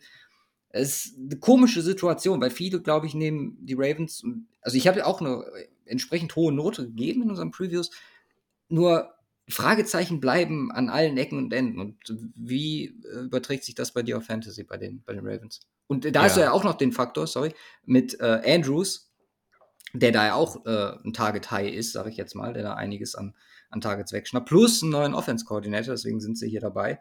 Mhm. Ähm, wie siehst du das? Ja, historisch hat man einfach gesehen, dass es sehr schwer ist, wenn du einen Tight End hast, der tagedominant ist, dass du daneben noch einen Wide Receiver hast, der Fantasy Production liefert. Und hier bei den Ravens, klar, Bateman ist auf PUP wieder, OBJ ist dauerverletzt. Ich denke, dass Dave, dass Dave Flowers einfach ein sehr, sehr guter Late-Round-Flyer ist. Äh, mag ich sehr, sehr gerne Late-Round. Mhm. Ähm, den würde ich mal anvisieren, weil derjenige ja, er könnte halt davon profitieren, auch weil er versatil ist. Ne? Er könnte, er kann auf Set spielen, er kann Outside spielen, er kann im Slot spielen, er kann alles spielen. Und deswegen denke ich mal, dass der wahrscheinlich davon profitieren wird, auch von diesen Fragezeichen, die die Receiver so mitbringen. Ne? Und deswegen ist er für mich so ein Late-Round-Flyer. Und ansonsten, klar, Andrews und Lamar sind für mich äh, natürlich die beiden aus dem Team, die, die, die ich haben will. Ja. Bevor wir zu den Rookies kommen, bleiben noch Running Backs, äh, Veterans, die sich verändert haben oder verändert mussten. Ähm, fangen wir mal an mit der Cook-Madison-Geschichte. Also Madison jetzt äh, RB1 äh, bei den Vikings, Cook nicht mehr da. Da ist die Frage, du hast gerade schon mal angeteasert, du glaubst, dass er bei den äh, Jets landen wird. Ähm, für die beiden, wie sieht es da aus dieses Jahr? Ja, also wenn Cook bei den Jets landet, dann fange ich erstmal an zu heulen. Also das letzte Mal geweint habe ich, glaube ich, bei Blow. Kennst du den Film Blow? Blow? Ja, mit Johnny Depp. Nee, sagt mir jetzt gerade nichts. Ja, den musst du dir Ich bin auch nicht so der, der Filmgucker, bin ich ehrlich. Ja, dann müssen wir jetzt leider die Aufnahme beenden, weil den musst du dir auf jeden Fall, den musst du dir geben. Blow ist absolut genial. Okay, da habe ich das letzte okay. Mal geweint, weil es einfach zu, es war zu emotional mit, mit dem Kind und so, da musste ich einfach weinen. Ja, ähm, ich mir auf Liste. Aber ich würde dann tatsächlich nochmal weinen wegen, wegen Brees Hall und, und Cook. Das würde, also also ich glaube, also nee, also ich will das nicht sehen. Also das, wenn ich mir das vorstelle, wie das aussieht, mhm. es ist einfach super. Das wäre super traurig. Aber die, die ja, die, es verdichtet sich ja gerade alles, dass das so stattfinden wird. Ähm, das wäre wirklich absolut, das wäre das wär so schlimm, da hast du einfach zwei eigentlich relevante Fantasy-Spieler, die sich gegenseitig kaputt machen würden. Das wäre einfach so, so schlimm. Aber Alexander Madison die habe ich momentan als Running Back 25, äh, relativ mhm. low, glaube ich, im Gegensatz zu anderen, weil es einfach, äh, ja, schlechter Running Back mit guter Opportunity, Fragezeichen, kriegt er die Opportunity? Also, dass er ein schlechter Running Back ist, äh, ist in den letzten Jahren bewiesen durch mehrere Stats. Ich will jetzt nicht alle aufzählen, weil es dann auch langweilig wird, aber er war halt extrem schlecht. Und die Opportunity, wird die ho so hoch sein oder frisst äh, McBride mehr rein, als man vielleicht jetzt denkt? Ja? Also, mhm. ich denke, dass äh, McBride besser ist als Madison ist natürlich schwer zu sagen, der aus, aus dem College kommt und natürlich da in, in der niedrigen äh, Competition irgendwie total viele geile Stats geholt hat. Ob der das auf die NFL übertragen kann, ist fraglich so, ne? Aber ich glaube, dass Bright einiges mitbringt, um Madison auf jeden Fall zu stören, was Madisons Upside angeht. Und ich denke, dass der vielleicht mit fortschreitender Saison Madison den Platz streitig machen kann. Es sei denn, Kareem Hunt kommt jetzt. Äh, da gibt es jetzt auch wieder Rumors, dass Kareem Hunt vielleicht kommen könnte.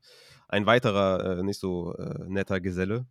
Mhm. Also das könnte vielleicht auch noch passieren. Aber ansonsten bin ich bei Madison eigentlich nicht so hyped tatsächlich, weil er einfach in den letzten Jahren, wenn er gespielt hat, sehr, sehr schlecht war. Und er hat halt immer nur gespielt, wenn Cook verletzt war. Ne? Also normalerweise musst du halt ein bisschen was bringen, dass du wenigstens nur so ein, so ein ähm, äh, Standalone Value hast, ne? wie zum Beispiel Tony Pollard in den letzten Jahren sich immer mehr Standalone Value äh, verschafft hat im Team, weil die gesehen haben, oh, der ist ja krass, den müssen wir mehr einbinden. Und bei Madison war es halt nicht so der Fall. Ne? Das, der war halt nie gut genug, außer ein Handcuff zu sein. Und dann hat er Fantasy Production gehabt, will ich ihm nicht wegnehmen, aber er war sehr schlecht in seiner Effizienz. Und ich denke mal, wenn man das jetzt irgendwie ein, zwei, drei, vier, fünf, sechs, sieben Wochen sieht, dass er einfach das Team nicht nach vorne bringt in seinen Rushes, sondern vielleicht nur Fantasy-wise einen guten Floor hat, weil er natürlich viele Touches bekommt, dann wird das Team sich vielleicht auch denken, okay, hier müssen wir vielleicht eine Änderung vornehmen. Und wenn McBride dann gleichzeitig vielleicht gute Zahlen auflegt, effizienz-wise, dass sie dann vielleicht einen Shift hinlegen. Mhm. Aber das ist ein guter Punkt, was du auch gerade mit Kareem Hunt sagtest. Sie sind ja auch noch ja, Free Agents am Start, unter anderem Zeke Elliott, Fournette, genau, die ja quasi ja noch so im luftleeren Raum schweben. Das ist natürlich also wir beginnen ja jetzt so langsam die Phase, wo es Richtung Fantasy Drafts geht. Und was machen wir denn mit denen? Ist das dann für einen für Late Round Flyer und dann hoffen wir mal, dass sie in einer guten Situation landen? Beziehungsweise hast du irgendwie ja favorisierte Targets, äh, Target Destinations für die, wo die landen sollten? Und wie sieht es mit denen aus? Ja, ist momentan alles crowded halt. Ne? Du siehst es ja allein schon Ja. bei Devin Cook, dann wird er mit den Jets in Verbindung gebracht, wo du dir denkst, was? Warum? Dann Ja. wird er mit den Patriots in Verbindung gebracht, wo du denkst, hä, warum? Das ist doch Stevenson. Also lass doch mal die Leute in Ruhe. Ja, wir, wir suchen ja, wir suchen ja seit längerem im, im äh, Fantasy auf der Running-Position so richtige Workhorses. Ne? Du hast vielleicht nur noch so acht Stück oder so, höchstens neun. Und dann fängt es schon langsam an, so in die Leadback-Rolle zu gehen oder Leadback-Richtung zu gehen. Dann geht es weiter in die Receiving-Richtung und so weiter und so fort. Ja, es ist keine schöne Situation halt für die Running Backs und Sieg war halt auch sehr schlecht. Also klar, für irgendwelche Goal-Line-Situationen ist er immer gut.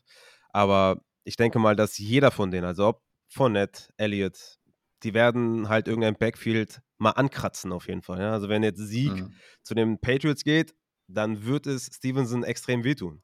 Nicht so krass wie, als wenn jetzt Delvin Cook kommt, weil ich glaube, dass Delvin Cook immer noch besser ist als, als Sieg und die Rolle, glaube ich, größer sein wird, weil er einfach auch mehr Geld verdienen wird als jetzt ein Sieg, ne? Nur alle- allein aufgrund dessen. Aber ich denke, dass Sieg auch wehtun wird und Fournette wird auch wehtun, wenn denn irgendein Backfield kommt, ähm, um jetzt irgendwie Targets äh, streitig zu machen oder Goal-Line streitig zu machen und so weiter. Deswegen sollen die alle mal da bleiben, wo die sind und äh, sollen unsere Running Backs Joblos. Äh, genau, die sollen mal unsere Running Backs hier nicht stören. Äh, ja, deswegen bleibt mal schön Free Agent. Da kann ich äh, eine Frage, die ich eigentlich für später hatte, anbringen. Weil du hast ja in den letzten äh, Jahren mit uns immer gepredigt, äh, Run Back First und äh, das Mhm. und nichts anderes. Was macht diese Veränderung? Gab ja jetzt auch zuletzt die Diskussion um Verträge und ne, mit Production über kleinere. Du hast die Veränderung angesprochen, dass es weniger Bellcows einfach allgemein gibt. Verändert das irgendwann was an der Strategie, dass du sagst, okay, wir müssen uns auch hier vielleicht eher Richtung Passing Game orientieren?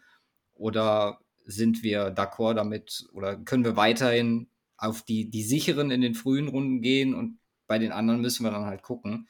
Weil ist ja schon ein Shift. Ich, also das könnte ja theoretisch noch extremer werden, dass irgendwann wirklich ähm, zu jedem Back, der sich irgendwie noch im Rookie-Vertrag befindet und äh, entsprechend vielleicht zweite, dritte Runde gedraftet wurde, vielleicht sogar erste, dass dann, dann irgendwie noch ein äh, Veteran beziehungsweise ein Late Round Rookie noch mit dazu am Start ist und du einfach irgendwann nur noch geteilte Backfields hast.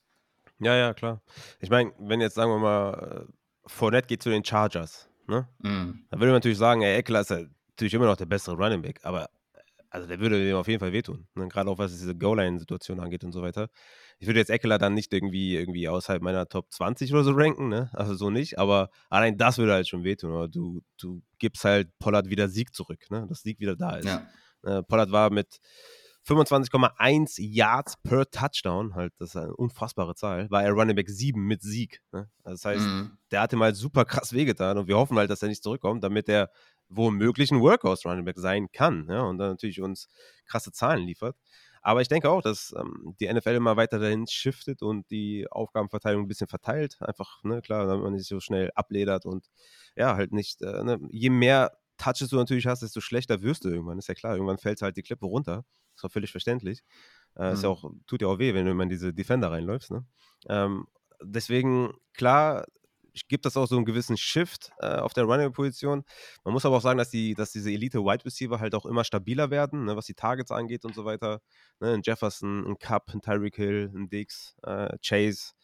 Ähm, letztes Jahr auch gut äh, unterwegs gewesen. Vor allem muss man dazu sagen, wenn T. Higgins nicht dabei war. Also mit T. Higgins hat er einen 26-prozentigen Target Share und ohne 30 Prozent. Das vergessen auch viele.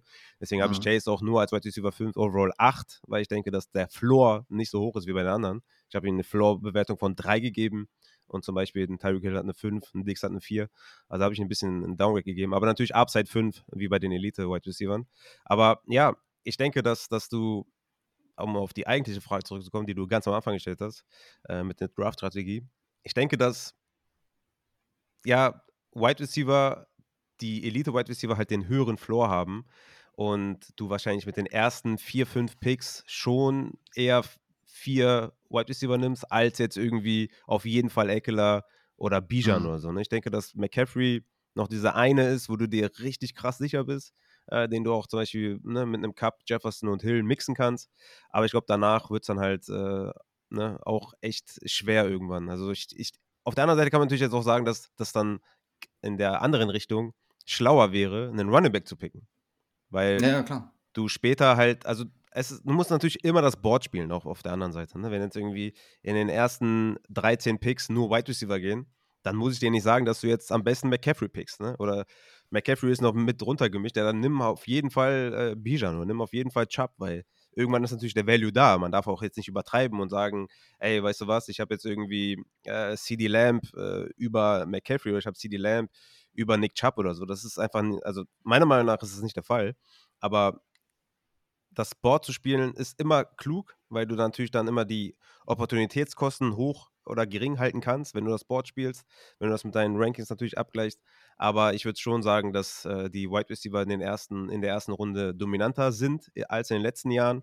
Das ist aber im Endeffekt mit einem Running Back, also mit einem äh, mit diesem Anchor Running Back aus der ersten Runde rauszugehen, immer noch gut ist, weil ich schon mhm. eine klare Gap habe zwischen dem McCaffrey, äh, Eckler, Bijan, Chubb oder halt einem Jonathan Taylor, wo man jetzt gerade auch nicht weiß, was wirklich mit dem passiert. Okay, ja. Jacobs weißt du gerade auch nicht, auch doofes Beispiel. Äh, aber auch ein Henry, der jetzt einfach äh, 52 Jahre alt ist, wo du einfach denkst, okay, irgendwann muss der declinen. Oder halt irgendwie, dann kommt halt irgendwann Ron Stevenson, wo man dann auch nicht hundertprozentig weiß, ob der jetzt da Workhorse ist. Also da würde ich schon auch sagen, dass da eine klare Grenze ist auf der Running-Back-Position.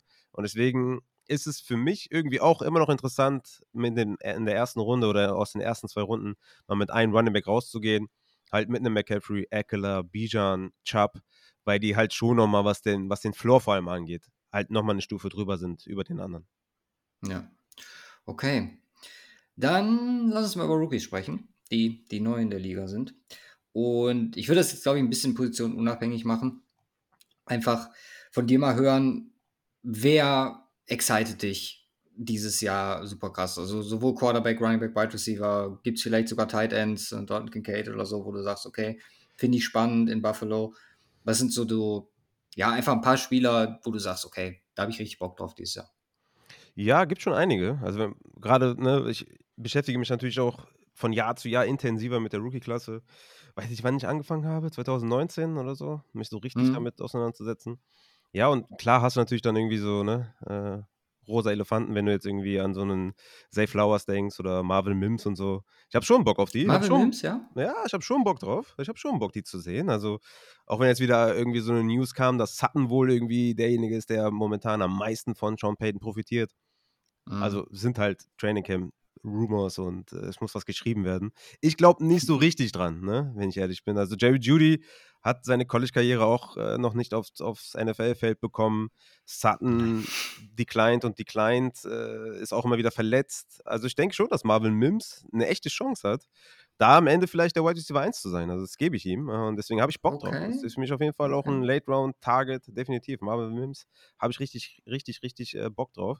Ähm, Quentin Johnson ist natürlich einer der Wide Receiver, die mir jetzt nicht so krass gefallen haben, äh, eigentlich vom Scouting her, weil ich ihn sehr roh fand. Aber natürlich in dieser Offense, ja, mit Kellen Moore, mit Justin Herbert, mit einem Keen Allen, der ne, ein bisschen älter geworden ist, Mike Williams wieder jetzt auch verletzt gewesen im, im äh, Training Camp, immer mal wieder verletzt, ne, hat er, ist er gefühlt nach jedem Catch irgendwie angeschlagen. Ich glaube, letztes Jahr waren sowohl Williams als auch Eckler, ach nicht Eckler, sondern äh, Keen Allen, beide glaube ich, in vier Spielen gemeinsam auf dem Feld in der Regular Season. Ja, ja, die hatten da. Also zuvor waren die, weiß nicht, so zwei, drei Mal in den letzten vier Jahren verletzt oder so. Ja. Aber letztes Jahr hat richtig reingeknallt. Ja, und Quentin Johnson hat auf jeden Fall mal das Upside. So. Das kann man ihm auf jeden Fall. Er hat nicht den höchsten Floor. Also Quentin Johnson, wenn du mich fragst, muss noch viel lernen als Wide Receiver. Aber der hat nicht den höchsten Floor, aber hat massig Upside, ist ein krasser Athlet. Und deswegen bin ich da schon noch aufgeregt, ne? Mit Herbert, mit Kellen Moore. Deswegen Quentin Johnston, Marvel Mims auf Wide Receiver finde ich schon extrem spannend. Also da habe ich schon echt Bock drauf. Und Michael Wilson, mein Draft-Crush bei den Cardinals. Vielleicht mhm. ja die Chance irgendwie, ja, vielleicht Wide Receiver 2 neben Hollywood zu werden. Das wäre vielleicht auch nicht so schlecht. Ja, aber ist, ist bei den Cardinals nicht Colt McCoy schon der, der absolute No-Go?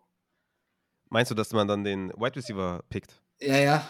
Nee, also ich, hab, ich hatte das auch schon öfter jetzt gehört, irgendwie, dass Leute dann komplett off waren, nur wegen Colt McCoy, aber der ist ja kein Blinder. Also er ist jetzt. Nicht? Ist jetzt, nee, er ist jetzt nicht, er ist jetzt keine absolute Katastrophe. Also, Wo hast du Colt McCoy in deinem Ranking? den habe ich, glaube ich, gar nicht drin. Den glaube ich gar nicht drin. Weil ich hab, der einzige Starting Quarterback, der nicht im Ranking ist. Ja, das kann natürlich echt sein. Weil ich habe Kyler Murray halt drin. Äh, ah, ja, okay. Weil man sich da noch nicht so ganz sicher sein kann, wann der wirklich zurückkommt. Ja. Äh, aber wie gesagt, ich, ich denke, dass Colt McCoy gar nicht so scheiße ist. Äh, deswegen äh, gebe ich ihm mal die Chance irgendwie. Und wenn du da mhm. trotzdem dann vielleicht 25, 27 Prozent Target Share siehst, also als ein Hollywood Brown oder so, ja, dann weiß ich nicht. Also hat das schon auf jeden Fall auch Fantasy-Relevanz. Ähm, aber ja, klar, ist natürlich jetzt nicht so geil. Äh, hätte man vielleicht lieber äh, irgendeinen Rogers oder vielleicht irgendwie nochmal eine Stufe besser, Herbert, Lawrence oder so. Aber ja. Ja. Ja, du hast jetzt mit äh, Mims und Flowers äh, zwei genannt, die äh, wahrscheinlich eher für die späteren Runden in Frage kommen. Gibt es Rookies? Also ich glaube, klar, Bijan natürlich, ähm, die du auch ja potenziell für erste, zweite Runde vorsiehst? Boah, nee. Nee. Also bis auf Bijan wahrscheinlich. Ja, ne? also, ja, ja. nur Bijan, ja. Also, nee. Also erste Runde, nee. Also nur Bijan. Zweite, nee, also ich habe Gibbs äh, als Running Back 13 in meinen Rankings. Ich habe schon mhm. Bock auf den auf jeden Fall. Äh, kann ich jetzt nicht sagen, dass ich keinen Bock auf den habe, aber der ist außerhalb der Top 2, der ist auf 32 overall. Also ja. oh, okay. ist dann in der dritten Runde. Aber ich habe schon Bock auf Gibbs. Also Gibbs und Montgomery halte ich für zwei gute Picks in ihren jeweiligen Runden auf jeden Fall. Ähm, ich glaube, die werden beide fancy-relevant sein. Und Gibbs hat halt dieses krasse Upside. Ne? Also Swift hatte 15% Target Share in seinen fitten Spielen, war on pace für 102 Targets und Gibbs ist halt elektrisierend im Receiving und wurde halt auch sehr früh gedraftet an 12. Und das ist einfach historisch gesehen, wenn du so früh gedraftet wirst, bist du Fantasy-relevant. Äh, Todd Gurley wurde früh genommen, Elliott, C-Mac, Fournette, Barkley und die waren halt alle Fantasy-relevant. Und jetzt äh, folgen dann wahrscheinlich Bijan und Gibbs und, und Gibbs kriegst du halt irgendwie viel, viel später. Deswegen auf Gibbs habe ich schon Bock, ja, aber jetzt zweite Runde finde ich dann doch auch ein bisschen zu früh. Wie sieht es mit so Jungs aus wie Devin Chain oder Kane? Der ja. für mich einfach aufgrund von Situation vielleicht auch irgendwie ein bisschen Value mitbringen könnte in Miami. Plus halt Mike McDaniel, ne? was ja auch ein Faktor sein kann. Ja, ich, ich bin irgendwie der Einzige in diesem ganzen Landscape, der davon A-Chain nicht so begeistert Also ich, ich fand ihn auch lustig am College, ich fand ihn auch lustig, ne? Und ich fand lustig. Das, ich fand es auch lustig. ich, ich fand jetzt auch, ich fand es auch lustig, jetzt dieses eine Highlight-Play, was er hatte im Training Camp. Mhm. Wo ich das erste, weil ich habe das so mit einem verschlafenen Auge gesehen, ja, mit, mit diesem Run von A-Chain. Und im ersten Augenblick dachte ich so, das ist Hinterhof-Football oder so, wo irgendein kleiner Junge mal da durchläuft. Also der sah ja nicht aus wie ein NFL-Spieler. Ja. Kennst du den Clip? ja, ja, ich kenne den. Ja, also das ist, also ich, kann, ich kann mir nicht vorstellen, dass der in der NFL irgendwie Relevanz hat. Also ich kann mir nicht vorstellen, dass der, dass der, dass der produziert. Also Klarer Standpunkt kann mir das nicht, nicht vorstellen. Er war am College ja. vor allem natürlich elektrisierend, weil das, das, äh, die Competition natürlich auch eine andere ist. In der NFL, ich kann es mir nicht vorstellen. Aber ja, ey, wenn es einen Running Back Spot gibt, also abgesehen jetzt von Bijan und Gibbs, wo man sagt, ey, der könnte da aufgrund der Konkurrenz äh, auf jeden Fall mal durchstarten, dann ist es mitunter auf jeden Fall A-Chain. Ich muss aber echt sagen, ich bin so ziemlich der Einzige im ganzen Landscape, der das irgendwie sehr kritisch sieht. Okay. Es gibt viele, die den hypen. Ja. Ja, Quarterback haben wir jetzt noch nicht besprochen, was die Rookies angeht. Ich meine, da wahrscheinlich auch wirklich eher für Superflex interessant. Ähm, ja, oder Richardson äh, schon ja, sexy, Richardson ne? ja. ist jemand, wo du sagst, ja. okay. Also für mich hätte der aufgrund, also auch meiner Evaluation, was ihn angeht, klar, Ceiling und so haben wir alles schon 13.000 Mal gehört. Aber ich kann mir gerade, also bevor ich den drafte ne, und Pick investiere, bin ich, also wie gesagt, Laienmeinung, aber bin ich eigentlich mehr der Meinung, dass man hier mit dem zweiten Quarterback-Pick eher sicherer gehen sollte, weil das kann halt auch komplett durch die Decke fallen, ne? Hm. Und dann stehst du da ohne. Ja, also, es, es ist im Fantasy halt wirklich so, Rushing, also siehst halt bei, bei Justin Fields, ja? also wie unterirdisch schlecht war der im Passing? Sehr. Ja, gut, okay. War schon, ja. war schon sehr, sehr schlecht. Und Richardson, also ich meine, Justin Fields war viel besser im College als Richardson im Passing. Sind wir uns einig, glaube ich. Vergessen, ja. glaube ich, viele, wie gut Justin Fields eigentlich war. Aber Richardson ach, ist einfach ein Biest am Boden. Ne? Ist einfach ein Biest. Und wenn er das annähernd auf das NFL-Feld bringen kann, mit Shane Steichen, dem neuen äh, Head Coach, der halt mhm. letztes Jahr mit Jalen Hurts am Start war, hey, dann. Also ich nehme den in den Top 10 Runden, nehme ich Anthony Richardson und hoffe halt auf eine, auf eine Top 5, Top 4 Season. Weil ich glaube, Upside ist halt, Upside ist halt bei Lamar, bei Justin Fields, bei Jalen Hurts. Ja, stimmt. Und die O-Line, sollte sie komplett fit bleiben dieses Jahr, hat halt, also vielleicht nicht komplett Eagles Potenzial, aber gerade was das Run-Blocking angeht, äh, haben wir das ja. mit Jonathan Taylor genau. schon gesehen, dass das sehr, sehr gut aussehen kann. Genau, die Tackles sind jetzt vielleicht nicht so das Gelbe, aber die Guards, vor allem die Trenches, sehen, sehen schon okay aus. Ja. Wie sieht das mit den anderen aus? Also ich habe jetzt mal äh, daraus gelesen, Andy Richardson Number One. Ähm, wir machen mal mit äh, Bryce Young, CJ Stroud und so. Und der auch Ja. äh, deklarierte Starter. Ja, Ja, vorsichtig. Nee. Ja, Ja. nee, also da, da bin ich raus. Also historisch gesehen natürlich Rookies immer schwer. Ich mache bei Richardson halt die Ausnahme wegen dem Rushing, aber ich bin Mhm. halt immer skeptisch. Also Trevor Lawrence äh, war auch nicht gut in seinem ersten Jahr und so weiter und so fort. Das ist halt super schwer, die Umstellung und ich meine, Receiv- Receiving Core der Cardinals, äh, der, äh, der Carolina Panthers ist halt ne, auch nicht gut. Der Texans jetzt auch nicht so richtig geil. Also, also für so einen Rookie-Quarterback gab es schon Schlimmere, ne? Bei Josh Rosen oder so. Gab schon Schlimmeres. Also damit kann man arbeiten zumindest mal. Aber Fantasy-relevant da noch zu sein. Ich meine, ich stream die vielleicht mal hin und wieder. Oder wenn die eine gute, so eine Hot Stretch haben oder sowas, dann kann man die mal streamen. Aber so draften, ja, ich denke mal, das ist jetzt, stand jetzt halt nicht nötig. Ja. Hattest du eine Range gesagt, wo, wo du äh, Richardson targeten würdest? Ich, also ich würde den schon in den Top 9 Runden, Top 8 Runden. Also wenn ich da jetzt irgendwie die krassen äh, Rushing Quarterbacks verpasse mit Fields, Jackson, die man ja momentan noch zum Discount bekommt, ja, dann würde ich, ja, für die Upside würde ich dann direkt hinter Herbert Lawrence und Burrow schon Richardson nehmen wollen, ja. Also wenn ich da auf komplette Upside gehen würde, würde ich sagen Top 8 Runden, also achte Runde, kann man da auf jeden Fall mal zuschlagen. Okay. Ja, soviel zu den Rookies. Wir haben ja jetzt mehr über Spieler gesprochen, wo sich die, die Situation verändert hat, wie gesagt, durch Wechsel oder so. Hm, Gibt es bei dir oder was sind so die größten Riser aufgrund der letzten Saison? Weil, wie gesagt, Situation da vielleicht jetzt, oder ja, klar, Situation auch da vielleicht eine Rolle spielt. Gibt es Spieler, die du in den letzten Jahren oder vielleicht im letzten Jahr ähm, niedriger hattest, wo du sagst, okay, wow, das hat mich so beeindruckt, dass ich oder dass die einiges an Plätzen aufgestiegen sind bei mir? Also im Vergleich zu letztem Jahr, meinst du? Ja. Oder Ja. allgemein einfach welche, die sich, die du, sagen wir mal, in den letzten Jahren vielleicht auch nicht so hoch gesehen hast, wie vielleicht dieses Jahr. Ja, also bei Running Backs ändert sich ja ständig irgendwas. Also wenn ich jetzt vor vier Jahren in mein Ranking gucke, dann drehe ich mich wahrscheinlich zehnmal im Grab um, was ich da äh, für Spieler hatte in den Top Ten. Die gibt es ja teilweise gar nicht mehr wahrscheinlich. Äh, Ja. Todd Gurley und äh, David Johnson und, und so weiter und so fort. Das wird, wird schon sehr eng.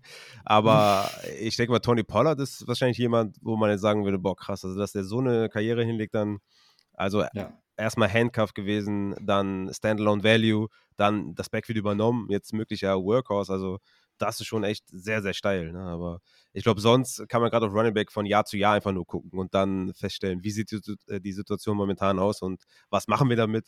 Und auf Wide Receiver relativ ähnlich. Ne? Natürlich Entwicklung bei Wide Receivern, ne? also die bekommen ja auch Zeit, sich zu entwickeln. Ne? Bei Running Backs geht der sehr, sehr schnell, dann bist du halt direkt immer raus, wenn du verletzt bist und so weiter.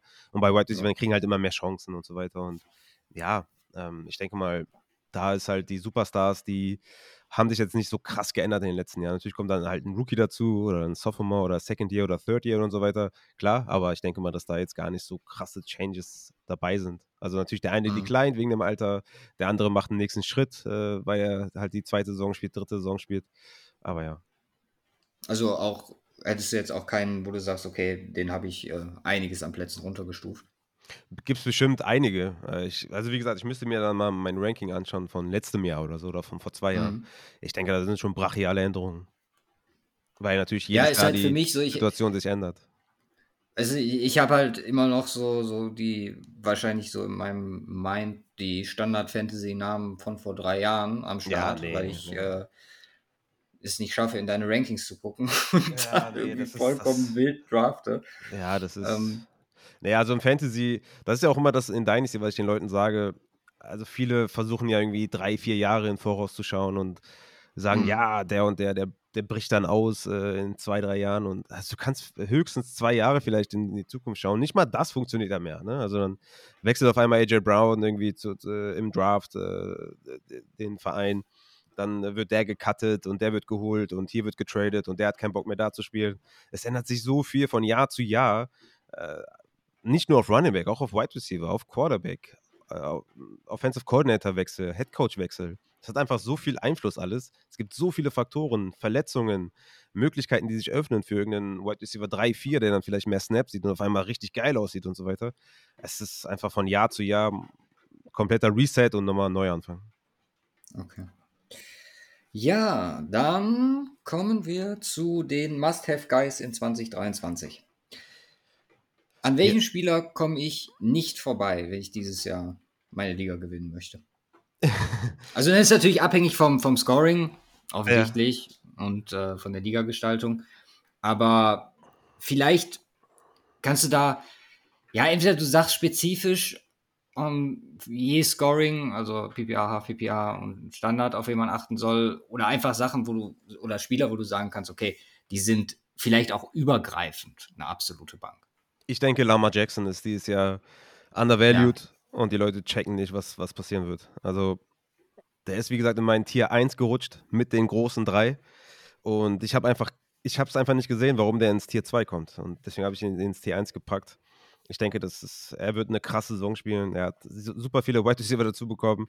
Ähm, auch wenn die jetzt ne, auch alle Fragezeichen haben und so, aber wenigstens mal so, ne? Also letztes Jahr, als äh, der Nummer 1 Wide Receiver down gegangen ist mit Bateman, war halt danach nur noch der Marcus Robinson und irgendwann noch der Sean Jackson. Und jetzt ist halt anders. Ne? Jetzt hast du einen Zay Flowers da, einen OBJ hast du da. Selbst ein Nelson Aguilar ist besser als das, was davor äh, da war. Und äh, da noch ein fitter Mark Andrews, ne? der OC-Change mit äh, Todd Monken, der nicht zu vernachlässigen ist. Also ich denke, dass Lamar Jackson ist, ja, also das ist eine sichere Wette und ich würde sagen, wenn der in euren Drafts irgendwie eine Runde später als Jalen Hurts fällt oder so, dann ihr müsst auf jeden Fall zuschlagen. okay. Und, das ist so ein äh, Ja, kon konträr dazu, wen äh, sollten wir absolut nicht draften? ich habe Dak Prescott ist für mich so jemand, den ich nicht draften würde, weil der halt keinen kein Rushing-Upside gibt, plus der, der OC-Change ist hart, der wird wehtun. Mhm. Joe Burrow ist für mich momentan jemand, den ich nicht draften würde. Ich muss dazu sagen, Joe Burrow ist jemand, der in der ADP, also zumindest letztes Mal, wo ich geguckt habe, war der, war der ADP zweite Runde. Äh, vielleicht ist er jetzt dritte Runde gefallen oder so. Ich würde aber niemals einen Drittrunden-Pick für einen Quarterback ausgeben, der nicht läuft. Ja, das ist einfach ein Problem. Plus, der Injury macht ein bisschen Sorge. Ähm, wie gesagt, der ist jetzt bei mir ein bisschen runtergefallen. Er würde normalerweise Tier 3 anführen, der Quarterbacks, ist aber ein bisschen runtergefallen und Herbert und T-Law sind über ihm. Aber ich würde momentan, da, äh, dritte Runde ist echt viel zu krass. Und auch sonst ist der jetzt kein besonderes Target von mir tatsächlich auf, auf Quarterback. Ja. Vielleicht äh, von, von, mir persönlich jetzt auch noch, weil, weil ich den Dynasty habe. Was machen wir mit Alvin Kamara dieses Jahr? Kamara, ja, nur drei, drei Spiele gesperrt. Genau, nur ja. drei Spiele bekommen. Glaube ich, äh, hätte man jetzt auch nicht gedacht, ne? Ist schon relativ wenig. Ähm, jo. Problem bei, bei ihm ist halt, ne, die, die drei Goal-Line-Carries, die er letztes Jahr hatte, das ist einfach nicht genug. Er hatte null Targets inside 5, ein Target inside 10 und hatte halt nur vier Touchdowns. Ähm, das ist halt super wenig, weil halt Taysom Hill da ist und weil halt jetzt Jamal Williams noch dazu gekommen ist, der auch an der Goal-Line letztes Jahr produktiv war. Aber selbst auch letztes Jahr in einem schlechten Jahr von Alvin Kamara hatte er einen hohen Target-Share von 18,2 Prozent. Also am Mann, doch, okay, White Receiver 1 eines Teams, ja, doch, meisten, die meisten werden schon haben. Aber das ist quasi White Receiver 2 eines Teams. Ne? Und 77 Targets, das ist schon echt brutal gut. Ähm, von daher hat er schon sein Value. Ich habe ihn auf Running Back 26 in Tier 5 mit Montgomery, Pacheco, Madison und Antonio Gibson. Mhm. Ich denke mal, ohne die Sperre wäre vielleicht ein bisschen geklettert, aber er ist schon, ist schon jemand, den ich draften würde. So, ne? In den Top 7 Runde, siebte Runde würde ich ihm schon geben. Okay. Okay, vielleicht zum Abschluss, letzte Frage. Um, Trends, vielleicht auch Trends, so, wir haben das gerade mit äh, Running Backs und äh, Pass-Game-Entwicklung angesprochen. Siehst du irgendwelche aktuellen Trends, die man im Auge behalten sollte, was Fantasy allgemein angeht? Um, vielleicht hast du sogar auch äh, eine Prediction, wo, falls es so welche gibt, wo das hingehen kann. Also, was ist da für dich so im Moment im Fokus äh, für dieses Jahr bzw. die nächsten Jahre? Die Trends, äh, was so Draften angeht, meinst du? Oder allgemein? Ja, allgemein. Kann, es kann theoretisch alles sein. Ich gebe dir da komplett freie Hand, auch äh, vielleicht was, was Ligen angeht. Ich habe jetzt äh, gesehen, dass äh, Daily Fantasy ganz groß im Kommen war, zumindest das, was, was ich mitbekommen habe. Ähm, dass es immer aktiver wird. Vor allem, das wollte ich dich auch noch fragen. Äh, es geht für mich, also wenn ich so Werbung und so, was auf Fantasy bezogen, immer, die Leute werden immer fauler.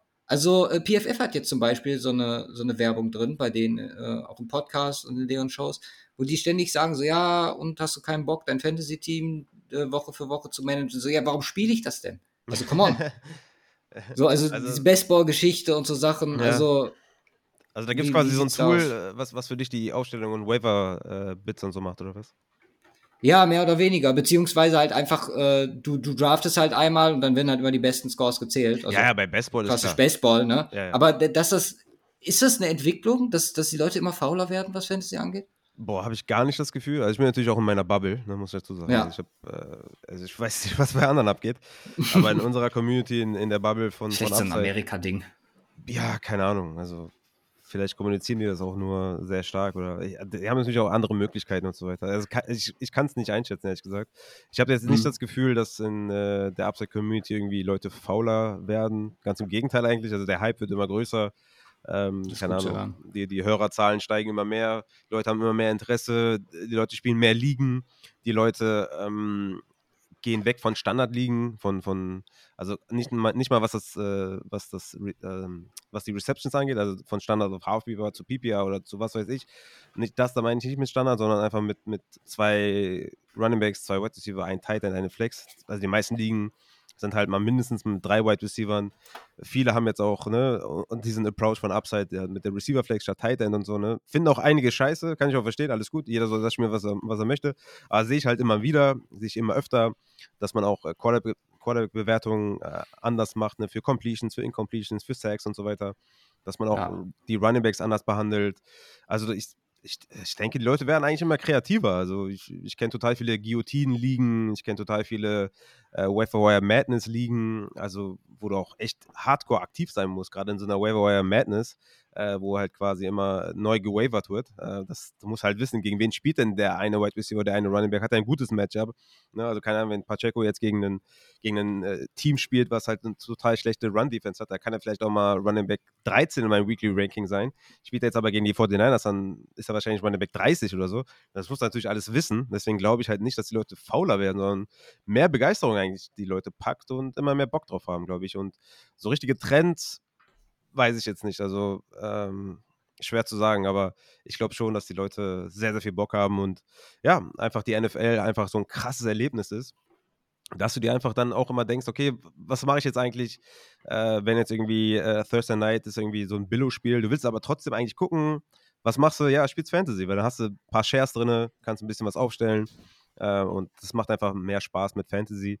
Kann sich natürlich auch ein bisschen an den Rand des Wahnsinns treiben, aber da sage ich auch immer den Leuten, fokussiert euch auf das Spiel, ja, genießt das Spiel, genießt die Spieler, genießt die Plays und äh, guckt irgendwann mal nach zwei, drei, vier Stunden mal aufs Handy und guckt, wie der Fantasy-Stand so ist, aber guckt in erster Linie den Football, den Sport, weil der ist einfach gigantisch, der ist einfach so geil, ist das beste Sportprodukt, sage ich immer, was es so gibt. Klar, ne, mag wahrscheinlich ein Basketball ultra anders sehen, aber ich denke mal, dass, dass der Football schon einiges zu bieten hat. Ja, man, man hört raus, du bist äh, ähnlich hyped wie wir, was die neue Saison angeht. Ja, safe. Ich, das Ding ist immer, ich, ich, ich will sehen, was, was passiert denn jetzt mit Madison? Sieht er jetzt irgendwie die, sieht er jetzt 20 Opportunities pro Spiel oder sieht er doch nur 13 oder so, den Rest sieht McBride und Madison sieht dann auch noch kacke dabei aus und McBride übernimmt oder was ist mit Pacheco? Ist der jetzt der Running Back 1 oder ist es doch CH, der irgendwie aus dem, aus dem, aus dem Untergang wieder hochkommt oder was passiert denn? Also, ne, man, man kann ja immer nur so ein bisschen spekulieren, man projected so ein bisschen, wie das Backfield aussieht, ne? oder keine Ahnung, Kelly Herbert, ne? was mit dem so? Kann er Running Back 1 werden, weil der einfach das Backfield übernimmt, weil der einfach ein Workhorse ist, ne? Das kann ja alles passieren, oder Damien Pierce, kann er sich von Singletary lösen als kompletter Leadback. Also es gibt einfach so viele Storyteller, ne? Das Philadelphia Backfield, was passiert damit? Es ist, äh, ja, ich habe einfach Bock und ja, let's go. Gibt es eigentlich Sachen bei dir, wo du ab von Fantasy, äh, also du hast natürlich bei jedem Game, bei jedem Play, was du guckst, wahrscheinlich immer den Fantasy-Fokus äh, an allererster Stelle. Aber wir wissen ja auch, dass du Giants-Fan bist. Gibt es sonst irgendwelche Sachen, wo du sagst, okay, da habe ich richtig Bock drauf dieses Jahr, da freue ich mich, kann eigentlich, ja, kann eigentlich morgen losgehen? Hm, also eigentlich sind es die Rookies so, die mich so ein bisschen äh, hypen lassen, ne? Die, die Rookie-Wide Receiver oder auch Anthony Richardson. Ich würde den einfach mal gerne sehen auf dem NFL-Feld. Da habe ich echt Bock drauf. Giants, boah, da bin ich ja immer, ich bin immer so, weißt du, ich komme immer rüber wie so ein Grumpy, wenn es um die Giants geht. Aber ich sehe es einfach nur realistisch so. Letztes Jahr war das Schedule einfach ja. mega leicht, dieses Jahr wird es schwer. Ihr habt ja jetzt nicht so die krasse Hoffnung. Ich meine, Coaching-Staff ne, hat halt alles so rumgerissen. Aber Danny Jones jetzt wieder so viel Geld zu geben und so, ich, ich feiere es einfach nicht so krass.